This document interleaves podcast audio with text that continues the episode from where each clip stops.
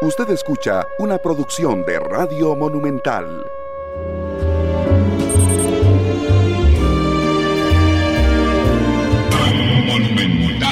Radio de Costa Rica, ¿qué tal? Muy buenas tardes. Yo soy Randall Rivera. Muchas gracias por acompañarnos, por estar con nosotros hoy en el segundo día laboral de la semana.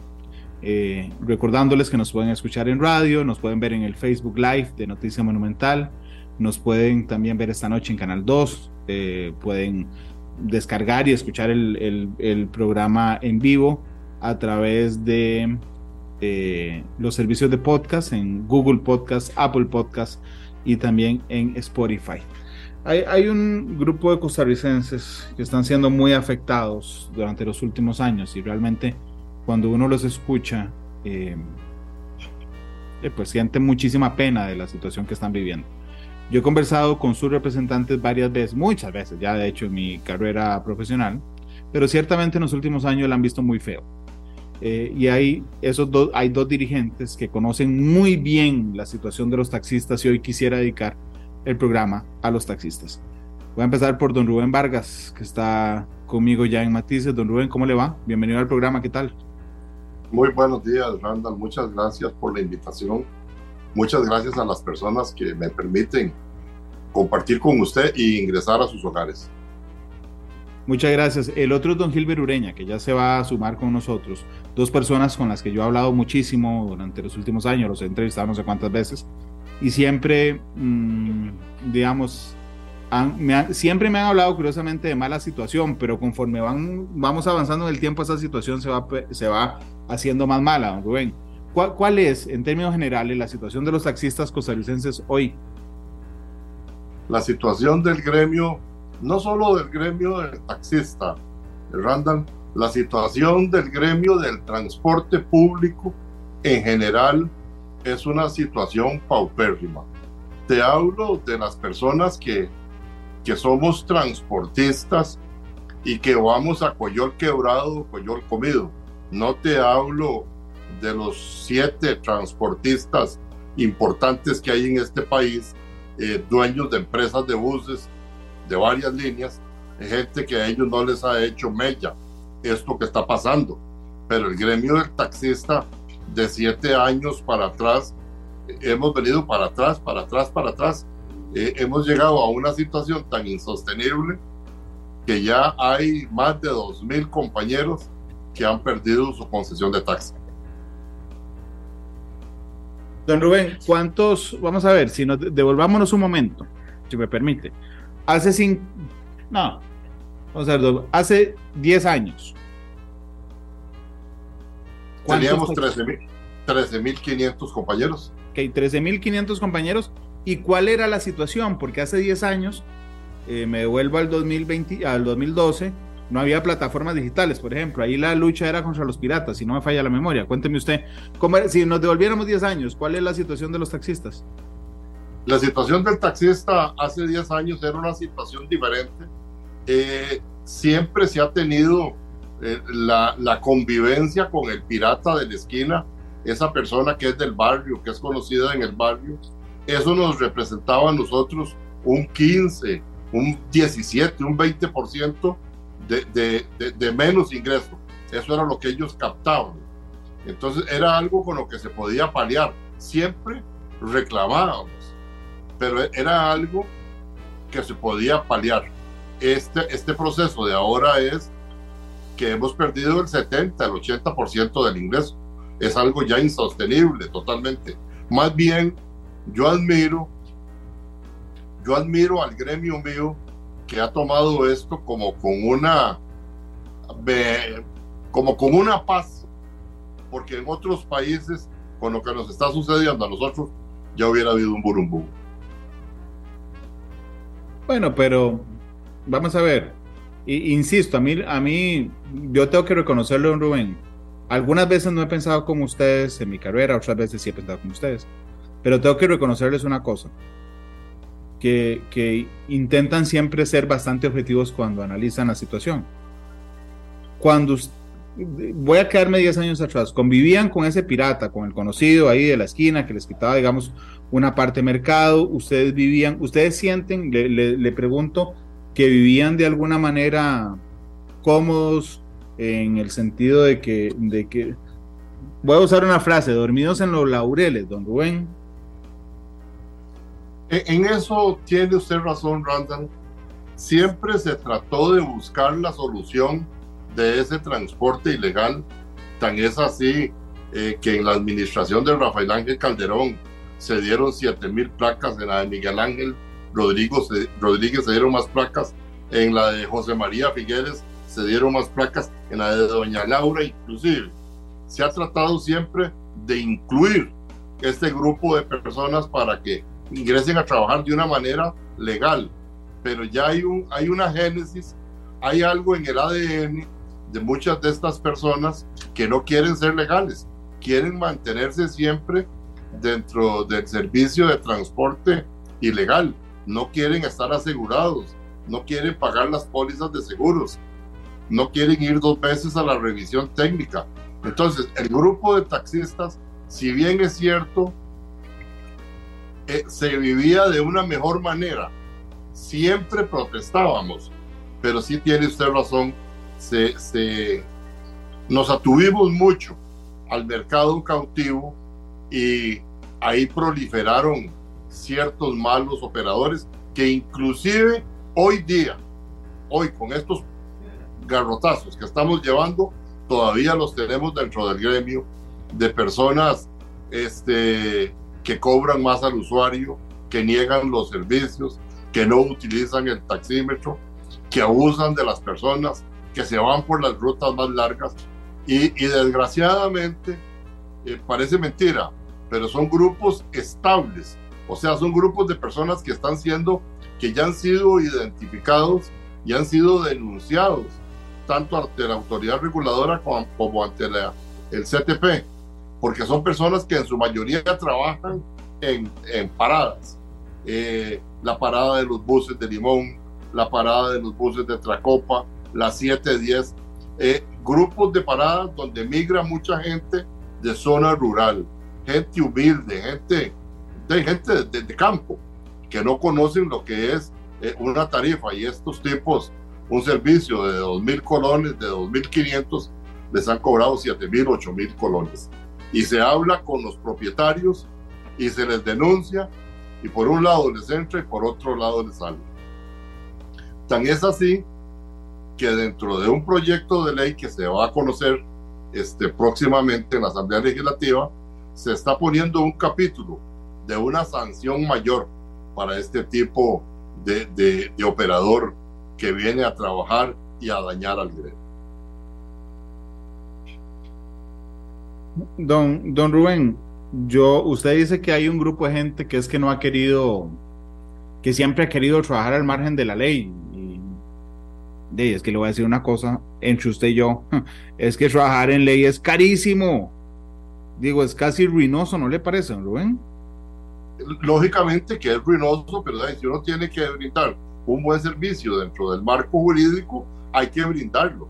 Yo, eh, usted, va, usted va a observar que dentro de este proyecto de ley que se va a presentar en la Asamblea Legislativa en los próximos días, habrá un grupo de, personas unidos en plataformas de transporte ilegal que van a refutar que ellos no quieren de ninguna manera legalizarse, que ellos lo que quieren es que se les permita tener un permiso como compatente de corso, eh, una vez al año revisión, no tener póliza de seguros, no estar asegurados, o sea, trabajar a la libre, es lo que esa gente pretende, no quieren eh, cooperar con lo que es el ordenamiento vial. Y lo vamos a ver en los próximos días. Don Rubén, yo, yo creo que en una conversación, creo, que con usted hace algunos años le hice esta pregunta, pero quisiera saber cuánto ha avanzado. Cuando ustedes piensan en la regulación de las plataformas digitales, digamos, por ejemplo, en las exigencias, ustedes están aquí arriba, ¿verdad? Dos revisiones al año, pago de canon, un montón de cosas, y ellos están aquí abajo, ¿verdad? No hacen, digo, no tienen ninguna exigencia, ¿ok? usted la regularización la piensa subiéndolos a ellos a las mismas exigencias que están ustedes o bajándolos a ustedes a la libertad donde están ellos? ¿Cuál, cuál es, cuál es la, idea? Bueno, la, idea nuestra es la, la nivelación de la cancha hacia arriba. O sea, que ellos se equiparen al transporte legal nuestro, que vayan dos veces a la revisión técnica, que en lugar de pagar 75 mil colones de marchamo, que es lo que pagan hoy día, que paguen 283 mil como nosotros, que entren a pagar los 150 mil colones del canon de Arecep, que entren a pagar los 80 mil colones del canon del Consejo de Transporte Público, que paguen una póliza de seguros que vale cuatro veces lo que vale una póliza de un vehículo particular. Porque esos vehículos, Randall, no hay un solo carro de esos que tenga una póliza de seguros apta para transporte público. Los que andan una póliza de seguros la andan como un vehículo particular y en caso de un accidente esas pólizas no cubren. Pero eh, entiendo entonces la idea. Pero yo creo, digo aquí siendo muy, muy grosero, don Rubén, que es inviable. Es decir, nadie va a aceptar subirlos al nivel donde están ustedes porque si no, los costos no dan. Entonces, entonces sería muy fácil, sería aplicar la otra solución en la, que, en la cual yo no estoy de acuerdo, que es que el Estado indemnice al taxista, elimine el transporte público, que se ponga a crear un transporte privado donde vamos a andar a la libre, donde no vamos a aceptar ninguna regulación. ¿Quién va a ser el afectado? El usuario, entonces. Entonces creemos nosotros que si lo que se busca realmente es la protección del usuario, si lo que se busca realmente es la descontaminación atmosférica y de bullas y de todo lo que hay en las ciudades, si lo que se busca es eso, tiene que haber un transporte regulado. Aquí no podemos pensar nosotros de porque un grupo pequeño de, operadores ilegales quieren seguir trabajando al margen de la legalidad, que lo que es legal hace 60, 70 años tenga que desaparecer para complacerlos a ellos. Yo creo que si ellos quieren ingresar dentro del transporte, deben de ingresar como transporte público, nunca como transporte privado, porque no podrían subsistir dos sistemas diferentes de transporte en un mismo mercado. Claro, ok, entonces vamos a ver, en este panorama hay dos opciones. Bueno, hay tres opciones. O todo sigue igual y ustedes desaparecen por inercia, porque no es sostenible. Opción dos, se regula hacia arriba, o sea, se les plantean las mismas exigencias que se les están planteando, que se les plantean a ustedes. Y tercero, que es en el que usted no está de acuerdo, se les indemniza a ustedes, los desaparecen de forma ordenada indemnizándolos y pasamos a un sistema de transporte público-privado. Esas son las tres opciones que hay. Digamos, si se hiciera esa tercera, que es la indemnización, pues ya eso no lo podría yo aprobar como tal, porque yo no soy la voz de todos los taxistas. No, no, tendríamos Que hacer, tendríamos que hacer una reunión a nivel nacional donde el taxista sea el que escoja eh, este, si desaparecemos o no desaparecemos. Pero aquí no es, don Randall, aquí no es si desaparecemos o no desaparecemos. Es que este es un país, este es un estado de derecho. Esta no es una finca bananera donde viene un capataz que habla inglés y nos da las órdenes. Este es un país que tiene leyes y las leyes que nosotros tenemos indican que ese es un transporte ilegal que no puede ser brindado. Entonces, nosotros que podemos... Eh, perdón, entiendo su visión. Pero me devuelvo a 2015, 2016, no sé qué día fue que salió las plataformas, de qué año, 2015, 2016, han pasado seis o siete años desde eso y esas leyes, que yo estoy de acuerdo con usted y que usted defiende, estoy de acuerdo con usted, digamos, en que vivimos en un Estado de Derecho, no han funcionado para protegerlo, don Rubén. Ah, es que aquí ha habido como un perfume extraño en el ambiente, como un olor raro ha existido, un olor de un perfume verde.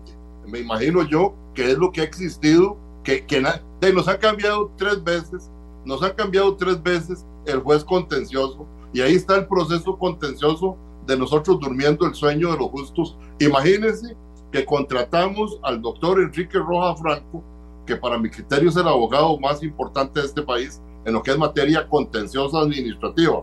Y ni a los escritos del doctor Enrique Rojas Franco se han dignado los señores jueces del Tribunal Contencioso contestar. O sea que aquí hay una maraña extraña detrás de todo esto que yo creo que a la hora de llegada hasta tufo debe tener. Don Rubén, usted hace, porque acuérdese que también está en Facebook Live, usted hace el aroma extraño como el signo de los billetes.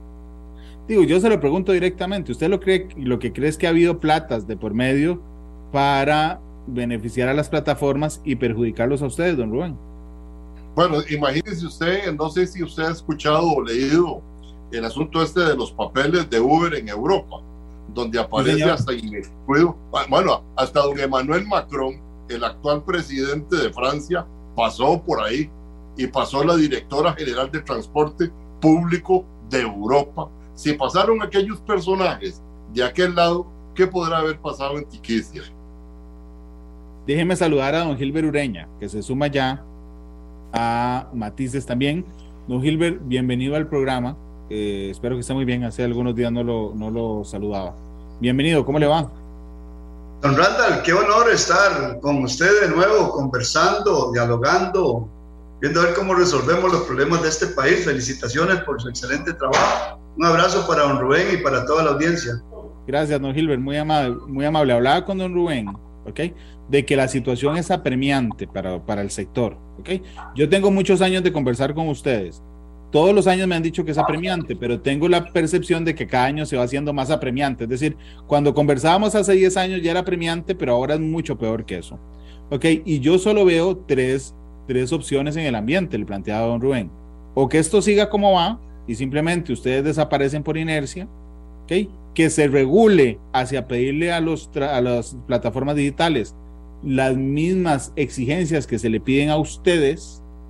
Y tercero, que los desaparezcan ustedes de forma ordenada, pagándoles una indemnización y apostemos por una por una eh, por un servicio de transporte público privado. ¿Qué le parece a usted todo esto de la situación que están viviendo, don Gilbert, y de las opciones que existen ahora? Eh, don Randall, eh, el sector nunca ha estado cerrado a que conversemos, a que encontremos una solución conjunta eh, puedo darle números exactos, eh, don Randall, porque estoy en la junta directiva del Consejo de Transporte Público. No, pero no, no, eh, tiene razón, no han estado cerrados, pero les han dado a tolillo por el dedo para arriba y para abajo, don Gilbert. Bueno, teníamos, hemos pasado periodos de dos gobiernos intransigentes, dos gobiernos plegados totalmente, que inclusive don Rubén, el Foro Nacional de Taxistas, FENACOTAXI, la Comisión Nacional de Organizaciones de Taxistas y Fuerza Nueva Sindical, Estamos pidiéndole al Ministerio Público de este país que se pidan los papeles de Uber que existen, esos informes son muy grandes, para determinar cuáles medios de comunicación y cuáles políticos están involucrados en que Uber permanezca en el país. Eso no es fácil, pero sí se puede lograr porque los informes están abiertos. Pero eso es otro tema, eso es verdad, más lento.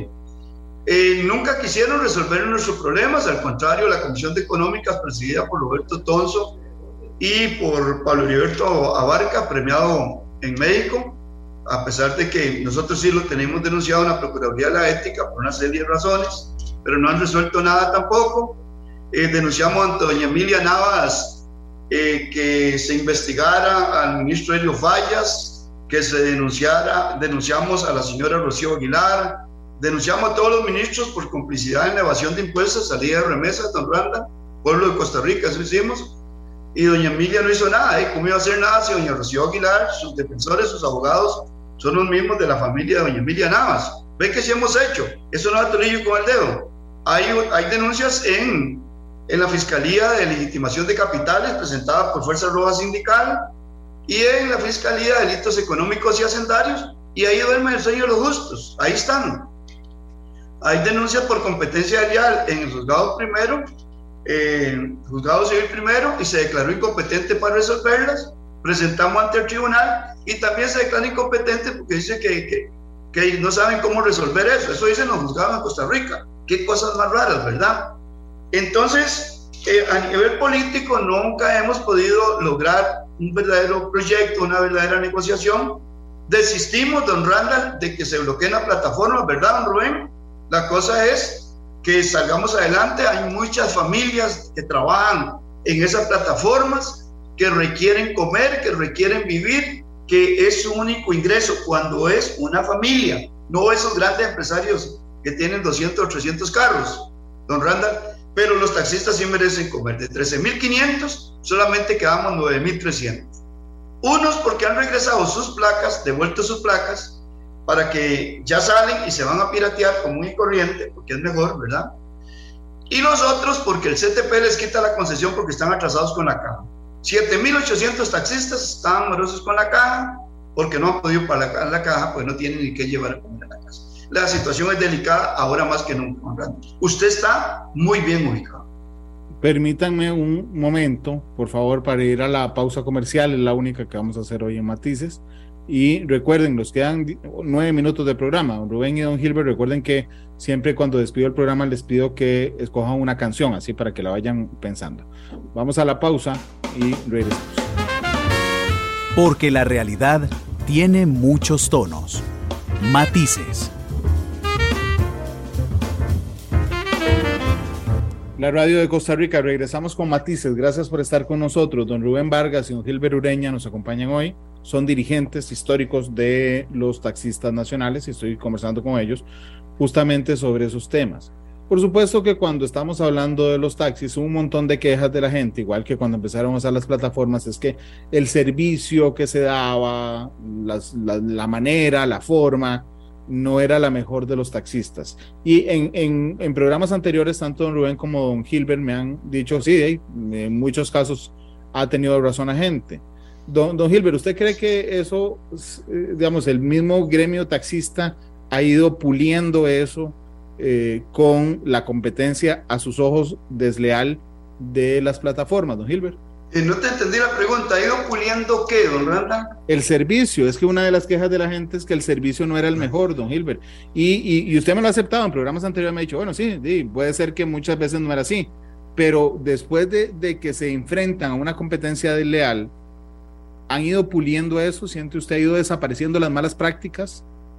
Don Randall, vamos a ver, el, el que es independiente, que anda ahí haciendo desórdenes, hasta los carros botados le dejan a los compañeros concesionarios, don Randa.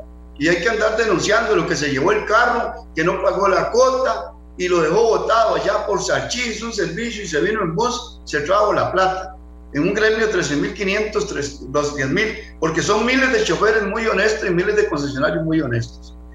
Eh, ¿Qué hemos recomendado siempre? Liguémonos a quienes tenemos comunicación directa con los usuarios, las cooperativas, las asociaciones, el taxista independiente que tiene sus paradas fijas, que el vecino del barrio lo llame y le dice, vení recogemos, ¿verdad? Todo eso se mantiene de mucha categoría. Don Randall, para decirte algo, una de las propuestas que nacen de aquí de mi compañero Rubén Vargas Campos es que el compañero que no preste un servicio, que el compañero que ande la María alterada, que el compañero que no utilice el taxímetro María, ya por ley, en ese proyecto que vaya una reforma a la ley de tránsito, y se le aplique un parte de 124 mil colones.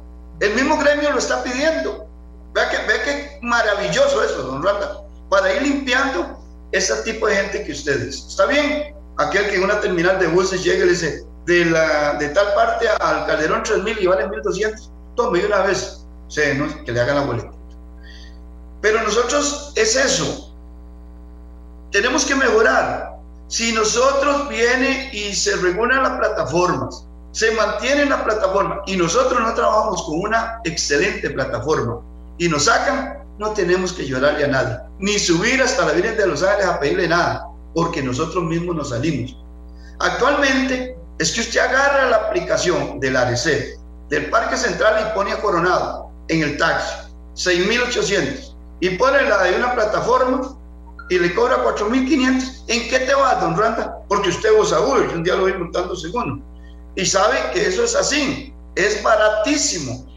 ¿Por qué? ¿Cómo hacen para cobrar tan barato, don Randall? Nadie, ningún contador de este país le dan los números como en una plataforma de esas un vehículo puede salir adelante cobrando esa tarifa.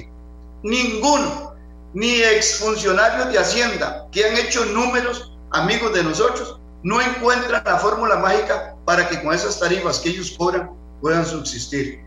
Nuestro gremio ha venido mejorando muchísimo, seguirá mejorando y nuestra calidad será grande, muy grande para a quienes nos debemos, nuestros usuarios. Don Gilbert, ¿con cuál canción se van a ir? No nos moverán. ¿De quién es esa canción? De Joan Baez. De Joan Baez, no nos moverán. Será entonces. Gracias, don Gilbert, por acompañarnos. Gracias, don Rubén, por estar con nosotros. Gracias a usted, Randa. Gracias de verdad, de corazón. Gracias a ambos. Gracias a ustedes que nos escucharon en Matices. Feliz tarde. Este programa fue una producción de Radio Monumental.